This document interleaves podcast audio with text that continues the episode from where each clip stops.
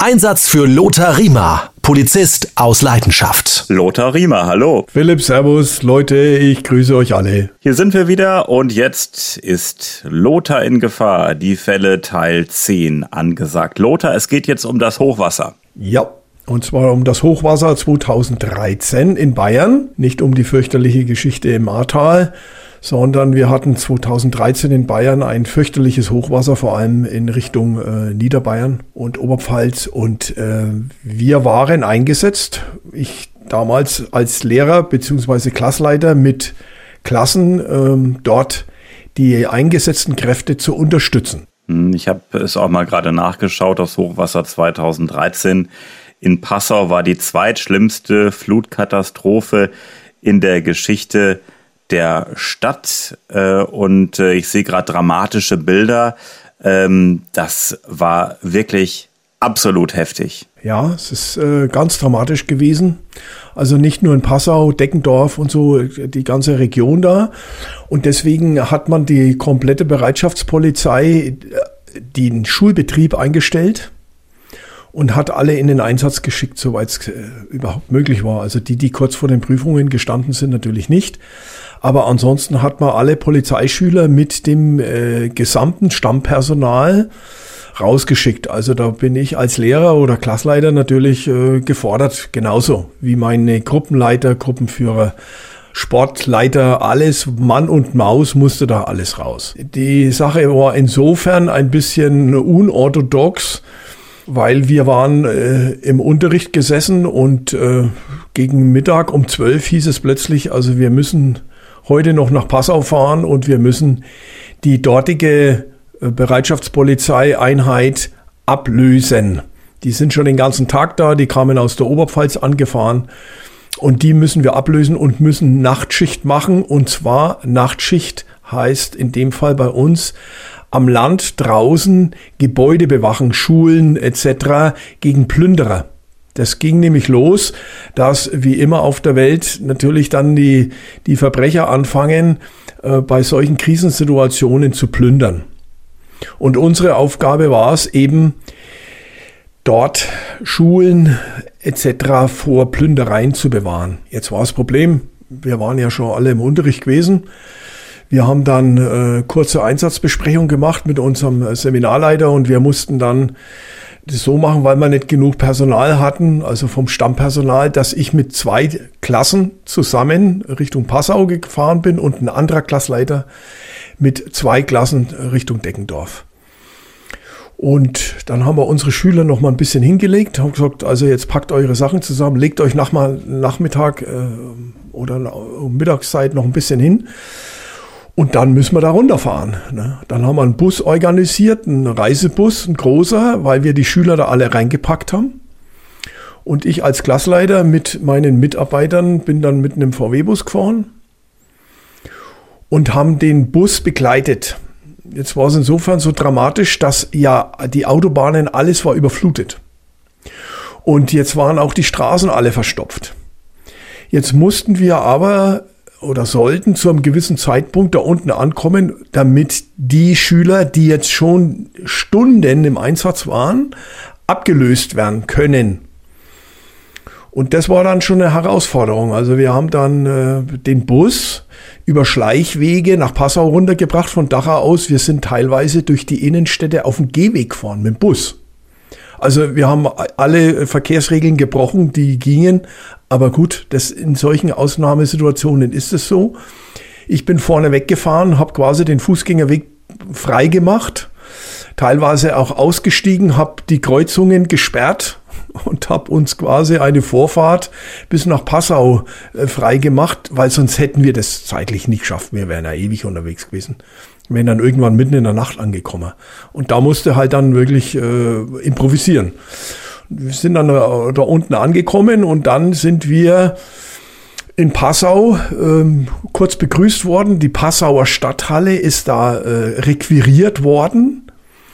Und zwar hat man da lauter Betten aufgestellt und dann konnte man Betten buchen für Leute, die dann schon ewig im Einsatz waren. Die haben dann verstundenweise so ein Feldbett gekriegt in einer riesigen großen Stadthalle. Äh, auch mit der Verpflegung. Das musste ja alles organisiert werden. Es waren ja hunderte von Einsatzkräfte eingeteilt. So, und ich habe mich dann äh, kurz geschlossen mit meinem quasi Vorgänger, der da unten mit seinen Polizeischülern schon war. Haben dann ein Übergabegespräch geführt und dann ging es in die Nachtschicht. Und dann äh, standen wir da nachts an äh, also letztendlich mehr oder weniger im Matsch, äh, überall rum in den äh, Bereichen, wo Schulen waren, wo irgendwelche Verwaltungsgebäude waren, wie auch immer, weil die Angst hatten, dass dort die Leute einbrechen und Computer stehlen, äh, was was ich, was äh, alles möglichen Dinge halt, die äh, zu Bargeld gemacht werden können. Und da war ich dann mit meinen Leuten da die ganze Nacht draußen gestanden und das, das Problem ist natürlich, das waren Polizeischüler, die waren noch relativ jung. Das heißt, also da ist mir dann schon die Muffe, die Angst gegangen, hoffentlich funktioniert das alles so. Vor allem hast du ja auch eine gewisse Fürsorgepflicht in dem Moment. Ja, genau. Das ist eben diese, diese, äh, diese Angst auch, nicht nur immer um den Bürger eine Angst oder um mich selber, sondern äh, wir haben ja auch eine Fürsorgepflicht, eine Verantwortung unseren Polizeischülern, meinem Streifenpartner, wie auch immer man das sieht. Und äh, das, das war schon belastend, das muss ich schon sagen, weil ich hatte roundabout 50 Schüler verteilt überall. Ähm, und ich hatte aber nicht so viel Gruppenführer, die quasi das haben irgendwo so auch mit ko koordinieren können. Das heißt, wir mussten teilweise Polizeischüler auch letztendlich in einer kleinen Gruppe alleine stehen lassen und sind dann bloß immer mit dem Auto, haben wir die abgefahren. Teilweise waren ja die Grenzübergänge zu Österreich unter Wasser. Dann hat man Angst gehabt, dass da irgendwelche illegalen Überseitenwege darüber kommen und so Geschichten. Also das war wirklich äh, eine dramatische Situation. Äh, wir waren auch in der Innenstadt, also es hat ausgeschaut, so, so konnte ich mir das im Krieg vorstellen, äh, weil das Wasser war dann teilweise zwar schon zurückgedrängt oder ist zurückgeflossen, aber es hat halt es war alles voller Schutt, Dreck, ähm, Sachen rumgelegen. Naja, und da dann natürlich irgendwelche Leute zu erkennen, die äh, womöglich irgendwo einbrechen wollen, dann wird's natürlich schon schwierig. Ne? Und äh, es geht ja nicht nur um den äh, klassischen äh, Einbrecher, der jetzt da irgendwo was stehlen will, sondern da kommen ja ganze Diebesbanden aus irgendwelchen Regionen. Ne? Ich will jetzt da keine besonderen hervorheben, aber da gibt's schon äh, Diebesbanden äh, und die haben eine andere kriminelle Energie. Jetzt hast du da irgendwelche Jugendlichen, meine jungen Leute, Polizisten, da stehen, äh, die sollen dann die notfalls aufhalten. Ne? Waren die uniformiert alle? Ja, ja, alle uniformiert, mit Schlagstock äh, bewaffnet, aber halt noch keine Schusswaffen. Ne? Weil die, die durften diese Schusswaffen noch nicht führen, die waren noch nicht so weit. Parallel dazu habe ich meine Kraftfahrer, auch Polizeischüler, habe ich angewiesen, ich habe gesagt, ihr besorgt euch jetzt ein Feldbett in dieser Turnhalle. Weil wir wissen nicht, wann wir wieder nach Hause fahren und ihr könnt nicht die ganze Nacht durcharbeiten und fahrt uns dann nach Hause. Also die haben sich dann nachts um eins in dieser Turnhalle ein Bett reservieren lassen und haben sich dann da hingelegt und geschlafen.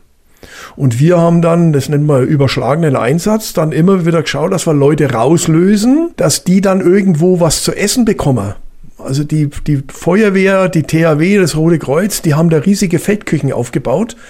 Und äh, wir haben dann immer geschaut, dass wir unsere jungen Schüler und wir natürlich auch, du musst ja was essen und trinken, also und sind dann immer im Wechsel dahin gefahren, sind dort verpflegt worden. Und wenn es da jemand schlecht gegangen ist, dann ist er halt auch mal zum Sunny gegangen und so. Es gibt natürlich auch bei 50 Schülern, da ist vielleicht der eine mal krank, kriegt plötzlich Fieber und, und so Geschichten. Das musst du ja alles organisieren. Ne? Lothar, es gibt ja auch äh, gesetzliche Arbeitszeiten. Wie war das da beim Hochwassereinsatz? Ach, die kannst du den Mülleimer treten. Äh, weißt du, wie lange wir gearbeitet haben? 30 Stunden. 30 Stunden am Stück Tuschur durchgearbeitet. Also meine Schüler zwischendrin habe ich immer mal ein wenig irgendwo in den Bus gelegt oder so, aber wir vom Stammpersonal waren 30 Stunden am Stück da. Also ich war tot. Wir sind am nächsten Tag dann früh um, um 7 Uhr rausgelöst worden von wiederum einer anderen Schulklasse, Polizeischülern. Ich bin dann noch nach Passau reingefahren äh, zu dem Einsatzleiter, habe mich dann noch abgemeldet, habe meinen Bericht abgeliefert. Muss, muss ja nur Bericht schreiben. Das ist ja nicht so, verstehst du, kommst und gehst, sondern da ist ja noch Schreibkram da und dann habe ich den, den Bericht abgeliefert. Und dann sind wir da früh um 8 Uhr losgefahren und waren nachts, äh, Mittag um 12 dann erst in Dachau Und da waren meine 30 Stunden voll. Aber da kannst du glauben, da, da war ich fertig. So ein Einsatz wie dieser, glaubst du, dass der die jungen Polizistinnen und Polizisten in Ausbildung geprägt hat? Natürlich. Haben wir oft drüber unter, uns unterhalten. Auch danach immer noch. Äh, wenn ich die äh, später mal, wie die dann schon in der Ausbildung fertig waren, wenn man sich mal trifft und da weißt du noch und wie und so. Also das sind schon Dinge, die prägen dich. Aber weißt du, das Interessante war halt auch immer, diese Polizeischüler sehen mich ja als Lehrer. Da steht da vorne und erzählt da irgendwas. Ne? Und dann erleben sie dich plötzlich im Einsatz. Und dann sagen die zu mir, sie sind ja wirklich so, wie sie das immer im Unterricht immer erzählen. Ja, natürlich bin ich so. Ich bin ein Polizist. Ich bin in erster Linie ausgebildeter Polizeibeamter, ausgebildeter Dienstgruppenleiter, ausgebildete Führungskraft und dieser, dieser Aufgabe versuche ich gerecht zu werden. Na ganz klar.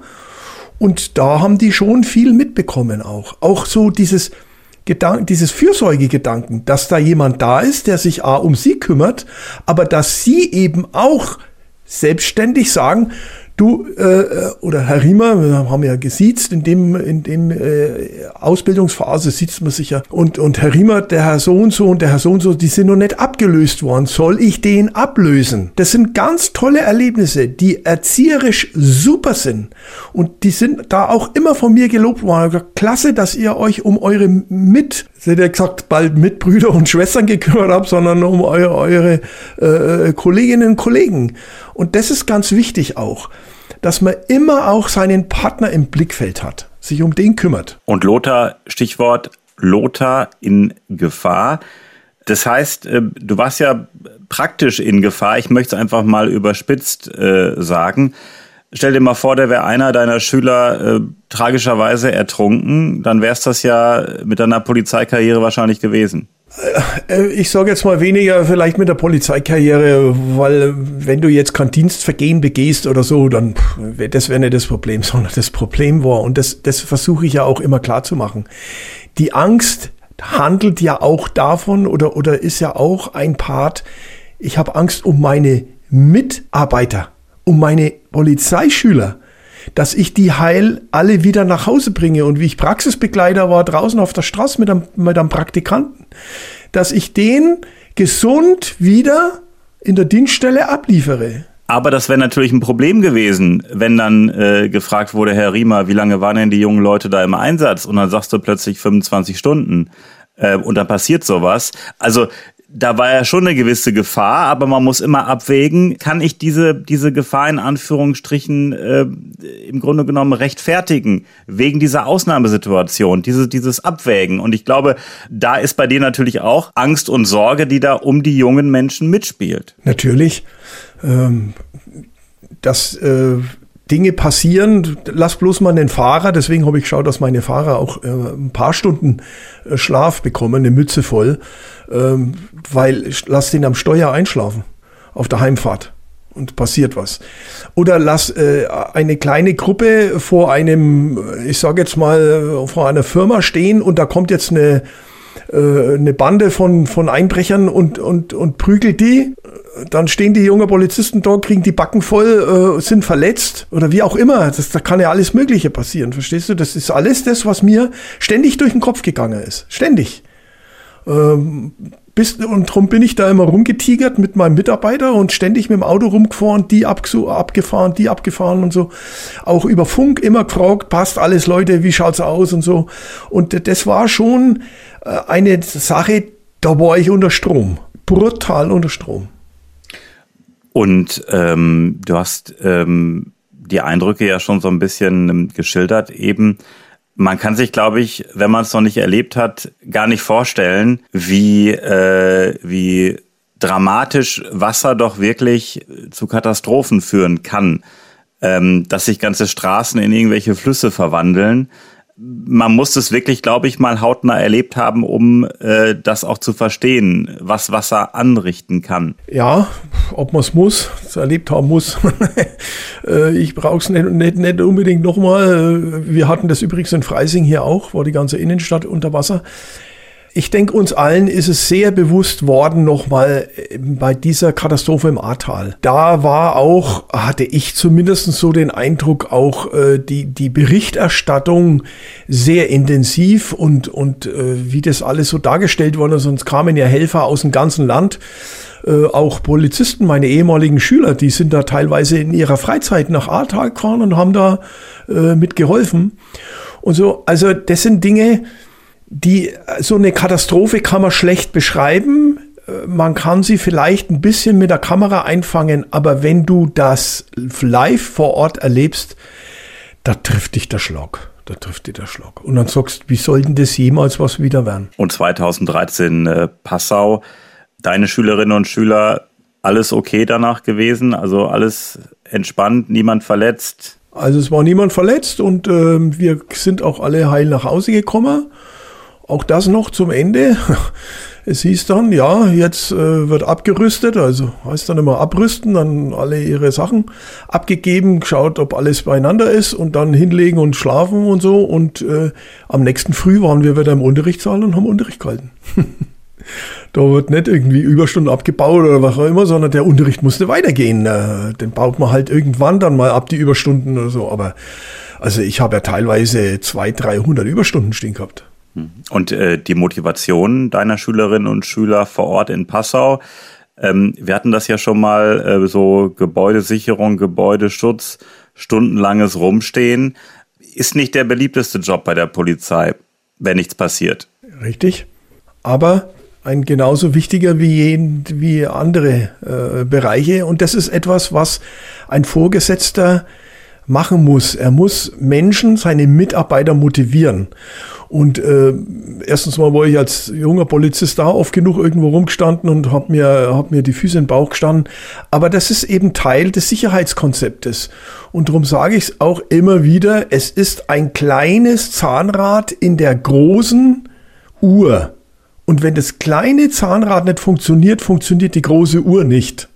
Und deswegen ist dieses kleine Zahnrad genauso wichtig wie alle anderen Zahnräder. Und das muss man jungen Menschen klar machen. Und äh, die Stadt Passau hat sich ja dann auch äh, sehr bedankt, hat uns dann auch eingeladen äh, zu einer großen Feier und wir haben dann sogar noch einen Orden bekommen vom Bürgermeister auch und so. Aber was, was richtig cool war, war unser Ministerpräsident, hat uns dann, äh, damals noch Ministerpräsident der Seehofer, hat uns dann eingeladen, alle THW, Rotes Kreuz, wie auch immer, nach Schloss Schleißheim. Schloss Schleißheim ist ja das größte Sommerschloss, das wir neben Versailles so in Europa haben. Und da waren über 2000 Helfer eingeladen und da gab's Essen, Trinken, eine Band hat gespielt, äh, Lichtillumination und so in dem riesigen Park. Also das war dann schon auch toll. Das hat dann schon auch so ein bisschen das alles so als Dankbarkeit hat man das dann schon empfunden, ja. Gab es denn auch äh, Dankbarkeit von den Menschen in Passau? Hast du da Dankbarkeit erfahren oder haben deine äh, Schüler denn gesagt, Mensch, äh, Herr Riemer, äh, mir hat eben ein Anwohner irgendwie da auf die Schulter geklopft, toll, dass ihr da äh, seid. Äh, Gab es solche Reaktionen äh, von den Menschen in Passau direkt vor Ort? Ständig teilweise äh, noch was zu trinken rausgebracht oder zum Essen. Ich aber wir haben auch schon Kuchen bekommen und so solche Geschichten, dass uns Leute beim Marathon, wenn wir abgesperrt haben, dass sie uns die an Kuchen bringen und so Geschichten äh, oder ein Eis vorbei. Das gibt's immer. Und in solchen Extremsituationen wie jetzt äh, Hochwasser, wo ja jeder sensibel sowieso ist und, und die Situation ja auch wirklich also zum, Gerei zum Zerreißen gespannt ist, auch ähm, da, da kommen vielen dann schon wärmende, nette Worte über die Lippen und, und dann gibt's natürlich auch ein Schulterklopfen und ach, und, und Sie Junge müssen da jetzt auch schon ran und so weiter. Natürlich, das gibt's und das, das, das motiviert natürlich auch, brauchen wir ja nicht reden. Und was die jungen Menschen bestimmt auch gelernt haben, ist äh, die Tatsache, äh, Dienstvorschriften hin oder her. Aber es gibt Situationen und auch Ausnahmesituationen wie diese in Passau. Da ist alles äh, gefragt, nur nicht äh, der strenge Dienst nach Vorschrift. Ja, also, das mal zur Erklärung, Dienst nach Vorschrift ist übrigens Streik. Beim Beamtendienst nach Vorschrift ist gleich Streik. Ja. Ja, ist vom Bundesverfassungsgericht so entschieden worden vor vielen Jahren schon, als die Lehrer äh, so eine Art Bummelstreik gemacht haben, also Dienst nach Vorschrift. Wir leisten sowieso nie nach Dienst nach Vorschrift, weil wenn wir das machen würden, dann würde die Polizei nicht funktionieren. Da lasse ich mich jetzt einfach mal, äh, da lehne ich mich aus dem Fenster raus. Das kannst du vergessen. Die Vorschriften sind da, um den Dienstherrn abzusichern. Aber wenn du das alles so machen würdest und in solchen Ausnahmesituationen natürlich erst recht und das Arbeitszeitrecht lässt auch solche Ausnahmesituationen natürlich zu. Sonst kannst du den Laden zumachen. Stell dir mal vor, du wärst der Krankenschwester und, und die Ärzte und im Krankenhaus und wir haben den Flugzeugabsturz. Und dann sagen die, äh, ich habe jetzt noch meine acht oder zehn Stunden rum, danke fürs Gespräch. Ne? Da, da, bleibt, da bleiben die und da arbeiten die bis zum Umfallen. Und das ist beim THW nicht anders und bei der Feuerwehr nicht anders und beim Roten Kreuz nicht oder, oder Malteser oder wie sie auch alle heißen. Da werden doch die ganzen Vorschriften über den Haufen geschmissen, während die Philosophen philosophieren, erobern die Praktiker die Burg. Abschließend der Hochwassereinsatz als äh, gebeten wurde, Mensch, äh, helft uns, kommt vorbei. Hast du die Klasse gefragt? Hast du ähm, deinen Vorgesetzten gefragt? Äh, hast du gezögert oder war dir direkt klar, Mensch, wir müssen dahin? Also erstens mal fragt mich doch keiner. wir kriegen den Auftrag oder gehen wir hin? Das ist mal das eine. Ne? Klar sagt der Chef, wer würde gehen? Es kann ja auch mal ein, einer sagen, da meine Frau liegt in den Wehen oder oder oder ich habe jetzt äh, das Geburtstag vom Opa, kannst vielleicht nicht du oder oder wie auch immer. Das ist das eine. Aber unabhängig davon, wenn du, da schreit jeder hier, weil wir wollen ja alle helfen, das ist doch ein Beruf, wo du helfen willst, sonst wählst du doch diesen Beruf nicht. Das ist ein sozialer Beruf und deswegen gehen die Leute da natürlich ohne Murren dahin und, und ich habe oft genug erlebt, dass wir einen Einsatz hatten, wo ich zum Schüler sagen musste, nee, ich nehme dich nicht mit, du bist verletzt. Ach, aber Herr Riemer, das geht doch trotzdem und so weiter. Nee, ich hab, da habe ich eine Fürsorgepflicht und ich kann dich leider nicht mitnehmen. Auch wenn du das wollest, aber das geht einfach nicht. Verstehst du? Da ist die Motivation super, die wollen alle mit. Lothar in Gefahr, die Fälle Teil 10, das Hochwasser und äh, Lothar, ich glaube, du bist äh, rückblickend froh, äh, dass ihr helfen konnte, dass ihr in dieser Ausnahmesituation auch als Schulklasse dabei wart. Ja, also ich möchte das nicht missen, erstens mit meinen jungen Menschen da so einen Einsatz zu fahren. Aber vor allem diesen Menschen da unten zu helfen, da merkst du unmittelbar, was du äh, auch an, an Gutes getan hast oder was man da tun kann. Das war ein, wirklich ein einschneidendes äh, Erlebnis, das muss man einfach so sagen. Lothar und seine Schülerinnen und Schüler beim Hochwassereinsatz in Passau 2013. Und ähm, mein Tipp an alle, die hier zuhören, Abonnieren Sie gerne diesen Podcast, damit Sie keine Folge verpassen. Wünsche, Fragen, Anregungen schicken Sie ganz einfach an lothar.polizistausleidenschaft.de. Und Lothar, äh, du bist äh, richtig aktiv in den sozialen Netzwerken. Wo unter anderem? Nicht nur unter anderem, sondern in Facebook, in Instagram und natürlich auch auf TikTok. Und da findet ihr mich unter Polizist aus Leidenschaft. Da firmiere ich und da kann man dann äh, Bilderstrecken anschauen, wo ich Bilder einstelle aus meinem 40-jährigen Berufsleben oder eben auch Ausschnitte aus unserem Podcast, wo man mal reinhören kann und äh, einfach mal draufklicken und überraschen lassen. Also die drei sind's, Facebook, Instagram und TikTok. Richtig. Lothar Riemer, vielen Dank, bis zum nächsten Mal. Danke dir, Philipp, und macht's es gut, Leute. Ciao.